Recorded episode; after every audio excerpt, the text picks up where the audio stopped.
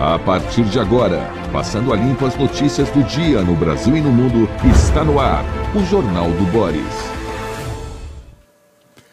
Bom dia, muito bom dia. Está no ar o Jornal do Boris. O Jornal do Boris é um sobrevoo pelos principais acontecimentos do Brasil e do mundo a partir das primeiras páginas dos jornais. Jornais hoje repletos de noticiário sobre a Argentina. Hoje, em várias cidades do Brasil, em alguns estados, eh, é feriado Dia da Consciência Negra. A Folha de São Paulo dedica quase toda a sua edição à questão da negritude. Todas as questões que possam ser abordadas sobre o negro no Brasil e a integração e a evolução, etc., etc., e as vitórias dos grupos de luta uh, negros aqui no Brasil estão revelados uh, na Folha de São Paulo, que preparou uma edição, como eu disse, especial. Aos nossos irmãos negros, os nossos melhores respeitos, né?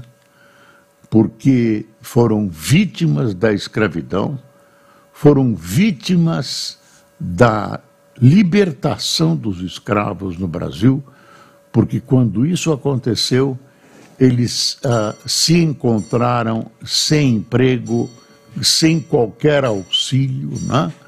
Houve a, a princesa Isabel assinando o ato de libertação que acabou redundando em uh, pessoas que continuaram nas fazendas e outras que não tinham a menor oportunidade de emprego, de trabalho e que uh, começaram uh, produzindo uma pobreza que aflige os nossos irmãos uh, africanos, os nossos irmãos descendentes de africanos desde aquela época.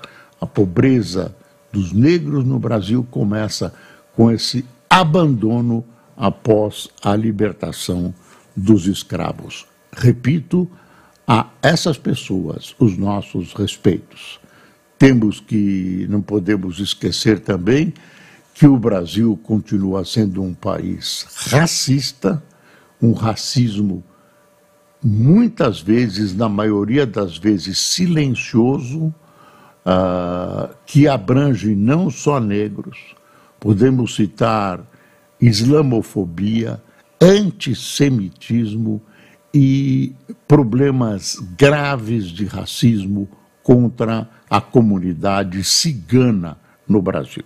Então, essa história que o Brasil é um cadinho de raças, etc., é uma grande mentira. Somos um país racista, com problemas gravíssimos. Agora, a luta dos negros vai tomando forma e eles vão se integrando e evoluindo, subindo cada vez mais na sociedade brasileira. Só há de, de essas, essas, esses conjuntos de luta tomarem cuidado para não criarem o que muitas vezes pode acontecer, um movimento que incentive né, o, o ódio racial contra brancos, etc. Uh, ah, isso, claro, não é desejável.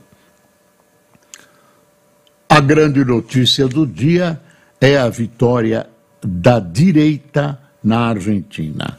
Folha de São Paulo, olha aí. Argentina elege anarcoliberal Milley que promete dolarizar a economia. Foi uma vitória, eu não vou dizer acachapante, quase 12 pontos percentuais contra o peronismo que está firmemente instalado na Argentina.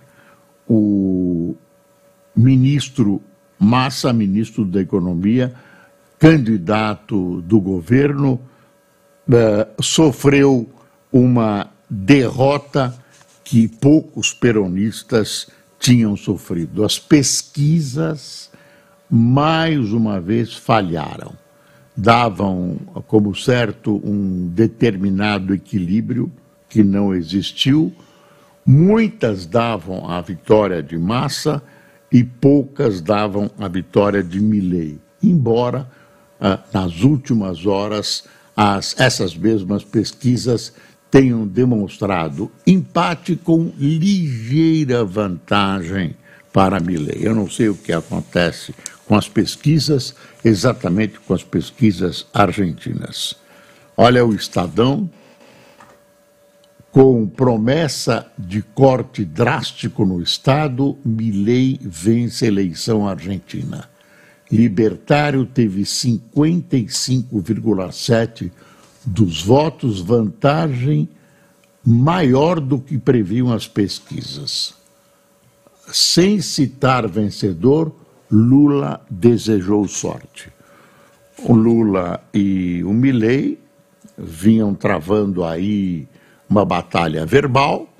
Milley até chamou Lula de comunista. Enfim, uh, estão pessoalmente rompidos e tem gente preocupada que como serão as relações entre Brasil e Argentina. As informações que circularam ontem davam conta de que já há dias o Itamaraty tem conversado com assessores de Milley e que as coisas, na realidade, uh, continuarão uh, positivas entre Brasil e Argentina. Tomara que isso seja verdade, mas as fontes são muito boas uh, para a gente imaginar que, pelo menos, não estejam acontecendo essas negociações. Elas já aconteceram com os futuros, alguns futuros ministros do governo Milley. Uh, Veja o valor. Com vitória expressiva, Milei, candidato da extrema-direita, é eleito presidente da Argentina. Milei fez uma série de promessas que eu não sei se ele não vai querer implementar ou se ele não vai poder implementar. Por exemplo, dolarização, extinção do Banco Central, a extinção de diversos ministérios. Durante a campanha, ele pregou tudo isso com a maior clareza. Acontece que ele terá uma bancada extremamente reduzida no Congresso argentino. Terá que compor, né? e mesmo assim, dizem os observadores, ele estará em minoria. Então, com um Congresso hostil, ou pelo menos que não o apoie, será difícil ele realizar tarefas tão, uh, né, tão revolucionárias dentro do governo argentino como acabar com o Banco Central ou dolarizar a economia. Ele acredita na iniciativa privada, é contra o governo argentino, que tem uma postura estatizante, né? e, e seria cômico se não fosse trágico para o peronismo que o chefe da economia, que tem uma inflação que beira os 140%, seja o candidato oficial e que até tenha feito não uma defesa, mas uma demonstração de que as coisas poderiam mudar. E a pergunta que o argentino fazia, Milley também, é por que não mudou até agora? Né? Todas as promessas, ele candidato, ministro da Economia. Pelo que ele disse ontem, ele vai se distanciar, vai se divorciar da política. Ninguém sabe. Olha aqui, vencedor no, no valor. Vencedor obteve vantagem de quase 12 pontos em relação ao ministro da Economia, Sérgio Massa. Uh, ele assume no dia 10 de dezembro, assume logo. Então, a partir de hoje, começam as demarches no sentido de institucionalizar o novo governo e transmitir dados uh, de um governo para outro, enfim, as informações necessárias. O pleito transcorreu de maneira republicana. Não houve incidentes maiores, não houve exteriorização de ódios, houve calma, né? houve uma campanha festiva dos dois lados, uh, que não teve uh, nada, nada que pudesse ser uh, comparado à hostilidade entre as pessoas. Uh, terminado o pleito, iniciada a contagem de votos, o candidato Massa telefonou para o candidato Milley, com quem ele teve uma batalha verbal gigantesca, dura, pesada durante a campanha, e o cumprimentou pela vitória. Ele fez um discurso anunciando a derrota, desejando felicidades para o novo governo. Foi uma, uma, um momento de festa da democracia argentina. E a Argentina é um país importante no mundo, essa é uma festa de, da democracia contaminante no mundo todo, inclusive no Brasil. Vamos torcer, claro, uh, para que algumas das promessas, algumas das frases, e são frases exóticas de um candidato exótico, não vinguem. Ele diz, ele classificou Lula como comunista e disse que não terá reuniões e não terá relações amistosas com países comunistas. Acontece que ele tem uh, o Brasil e a China como uh, principais parceiros econômicos.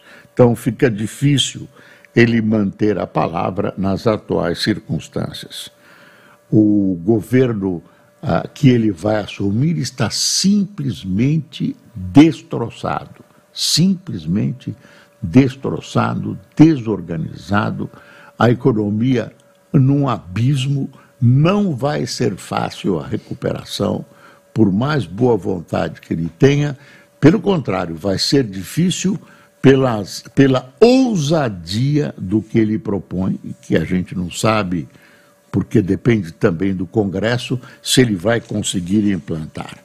Agora, a esquerda sul-americana atingiu uma, uma. sofreu uma derrota muito grave. Né? Os petistas ontem estavam preocupados, preocupados com a derrota das esquerdas e preocupados em como fica o, o governo brasileiro perante a, o novo governo argentino. Ah, pelo jeito, as coisas vão se resolver porque é impossível que dois países vizinhos, com economias complementares, com necessidades de união mútua, uh, briguem porque uh, os presidentes têm pensamentos diferentes. O Lula mostrou essa diferença, ele saudou a eleição argentina, saudou o novo governo, mas não mencionou o nome de Milley. Não mencionou o nome de Milley e, ao que se sabe, ele não irá à posse do novo presidente da Argentina. Talvez mande algum representante de alto nível, por exemplo, o vice Alckmin, ou talvez será representado por um diplomata do Itamaraty ou pelo ministro de Relações Exteriores. Mas a, a, a ideia não é incensar né, essas relações imediatamente a partir do que, do que aconteceu na campanha. O Milley também atribuiu com certa razão a torcida do Lula pelo seu adversário e houve uma torcida praticamente aberta do Lula pelo Massa. Ah, o Lula tem relações muito próximas ao kirchnerismo, né, à esquerda argentina, representada pelo Massa, e três de, dos marqueteiros que trabalharam ah, na, nas campanhas de Lula, nas várias campanhas de Lula, estiveram presentes ah, fortemente nas campanhas de massa. Quer dizer, ah, segundo a visão ah, dos, dos, do pessoal do Milley, ah, o governo Lula tentou ajudar Massa na sua tarefa de tentar vencer as eleições. Roqueiro, cabeludo, ex-jogador de futebol, ele foi, acho que, goleiro do Chacarita, empresário, uh, CEO de alto nível, tentaram uh, descaracterizá-lo como entendedor de economia, economista formado, uh, algo clown, né, algo uh, exótico uh, para um candidato a presidente da República.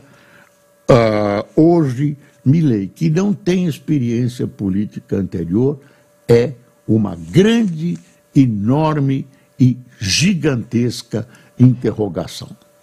Tomara que dê certo, é importante que a Argentina se harmonize, cresça e se desenvolva uh, irmanada com o Brasil, e isso é importante para a América do Sul. Uh, falando em América do Sul, ele fala também em se retirar do Mercosul. Ele pregou uma espécie de ódio contra o Mercosul, clamando uh, pela sua inutilidade, e diz que a Argentina vai se afastar, vai sair do Mercosul. Também me parece que ele vai depender do Congresso e isso não vai ser fácil. Mas essa, essa visão que ele tem do Mercosul contraria a visão brasileira, contraria a visão brasileira. O governo acha que isso enfraquece a ação do Brasil frente à Europa, frente aos Estados Unidos, etc, etc. Ah, desculpe, na minha opinião, o Mercosul já nasceu morto. O Mercosul já nasceu morto. A, a obediência às regras do Mercosul nem sempre tem ajudado o Brasil. Pelo contrário, tem atrapalhado o Brasil, evitado que o Brasil faça uh, contatos, faça aproximações uh, uh, de caráter empresarial com outros países, estabeleça uh, uh, um roteiro de, de aproximações, todas elas têm que passar pelo Mercosul. Então, está difícil, o Mercosul uh, tem países díspares, economias díspares, e é difícil uh, negociar com a Europa, com, por exemplo, né, negociar com a Europa, como estamos negociando, com o Mercosul, com seus, seus membros tão desalinhados. Bom, tem uma morte a lamentar. Uh, faleceu ontem Rosalind Carter, mulher do ex-presidente dos Estados Unidos, Jimmy Carter. Ela morreu aos 96 anos. Ele também não está muito bem. Ele também não está muito bem. Uh, as informações são de que a Carter também está recebendo uh, tratamento especificamente contra dores, etc.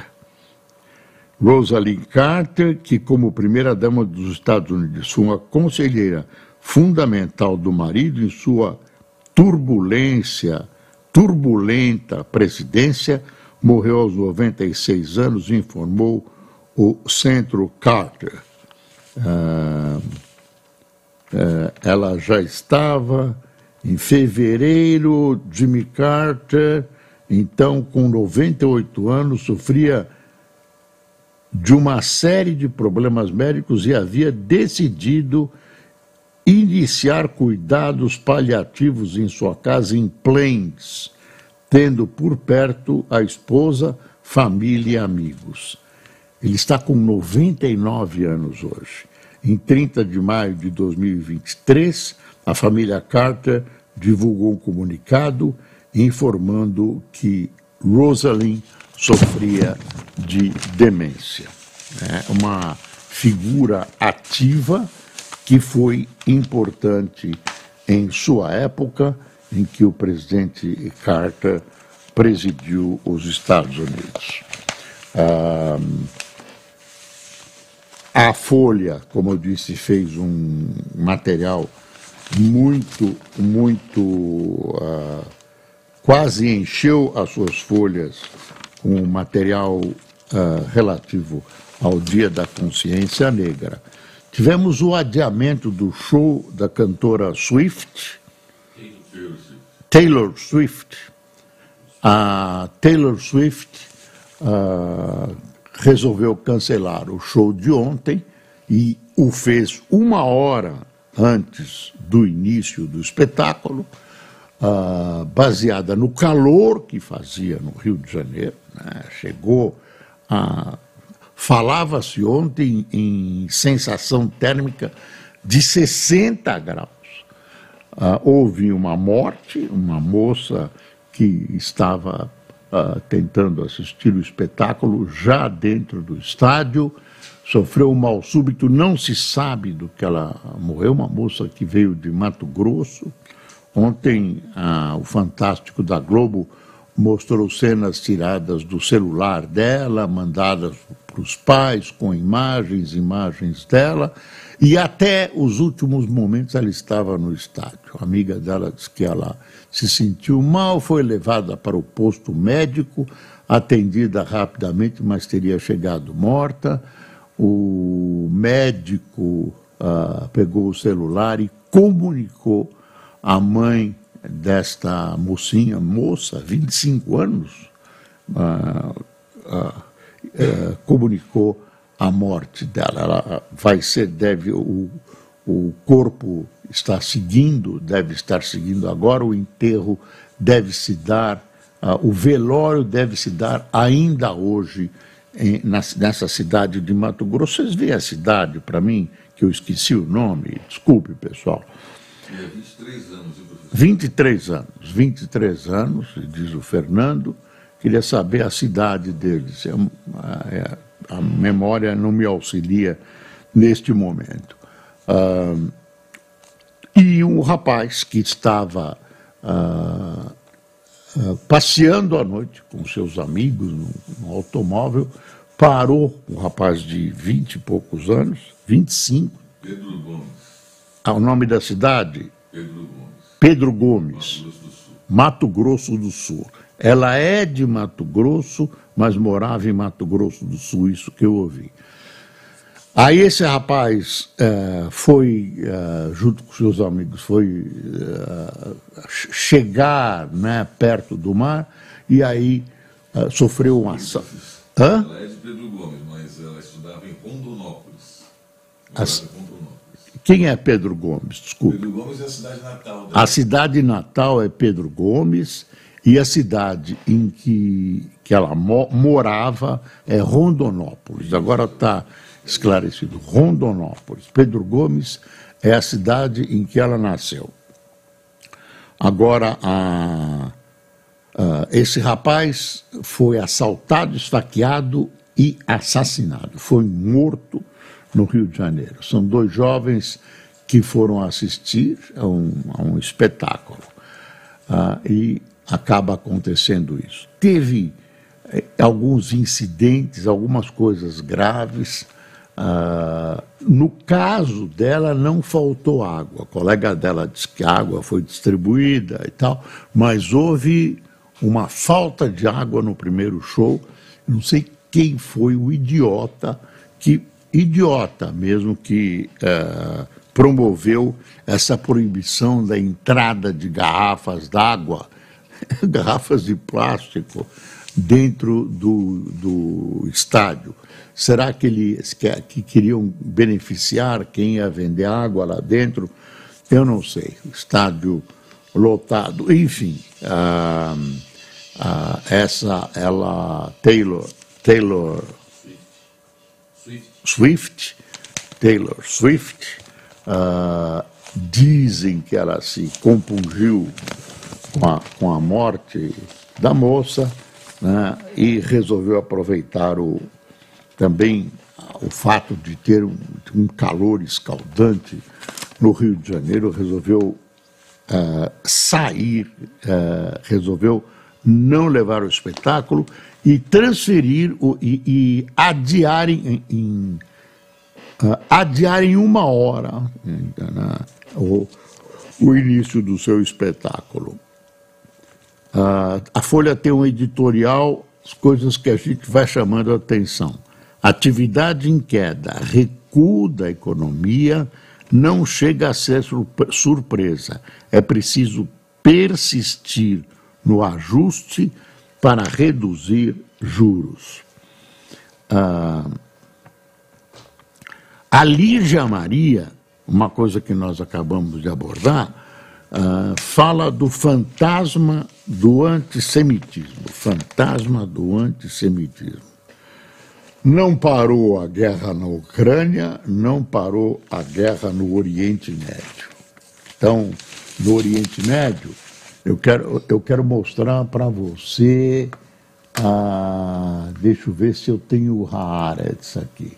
Tem a Gazeta do Povo, deixa eu mostrar a Gazeta do Povo, que é um jornal mais à direita. Milei é eleito presidente da Argentina, direita brasileira comemore a vitória de economistas. Frases da semana.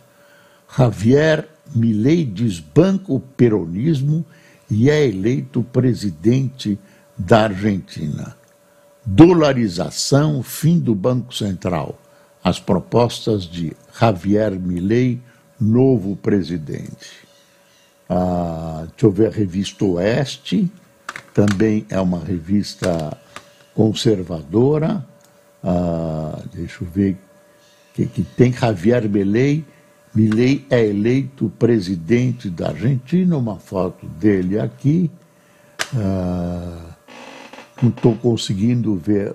Os, os israelenses estão anunciando que mataram três importantes figuras da, da cúpula do Hamas nessa guerra uh, e que descobriram uh, um, um, conduto a túneis sob o, aquele hospital mais importante da, da, da, da área né, uh, e que foi invadido por tropas israelenses, teriam descoberto, há quem duvide, porque isso foi mostrado há pouco jornalistas, parece que esse esse conduto foi mostrado a jornalistas, o anterior não.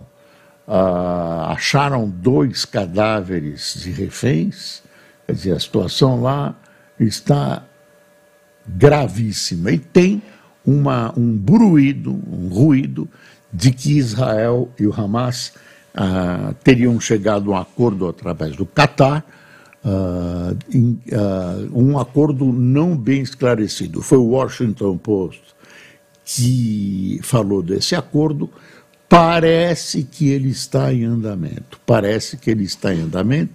Seria a soltura, devagarzinho, né? a soltura dos, dos reféns, em troca de uma parada ah, de cinco dias nas hostilidades. Não se sabe direito o que é, ou em troca de prisioneiros do Hamas que estão em prisões de Israel. Não se sabe exatamente se isso é verdade. E também há uma notícia no próprio Haaretz, que é um importante jornal independente de Israel, dizendo que Benjamin Netanyahu não aceita esse tipo de acordo, que é o acordo que que as, a proposta se desenvolve no Catar, as negociações se desenvolvem, com intermediação do Catar, e que uh, Benjamin Netanyahu não aceitou, agora não se sabe exatamente o que está acontecendo. Uh, em São Paulo resfriou um pouco, choveu, uh, mais de 100 árvores caíram ontem, não veio aquela ventania que se aventou, o interior de, do estado de São Paulo também foi vítima, e as grandes vítimas estão no Rio Grande do Sul e especialmente em Santa Catarina. Nossa solidariedade àqueles que perderam suas casas, perderam parentes e têm as suas vidas ah, esmagadas né, pelas águas. Né? com a advertência de que o Brasil, talvez o governo veja agora, não percebeu que o clima está mudando e que exige uma série de mudanças na nossa atitude, na atitude brasileira ante esses problemas climáticos.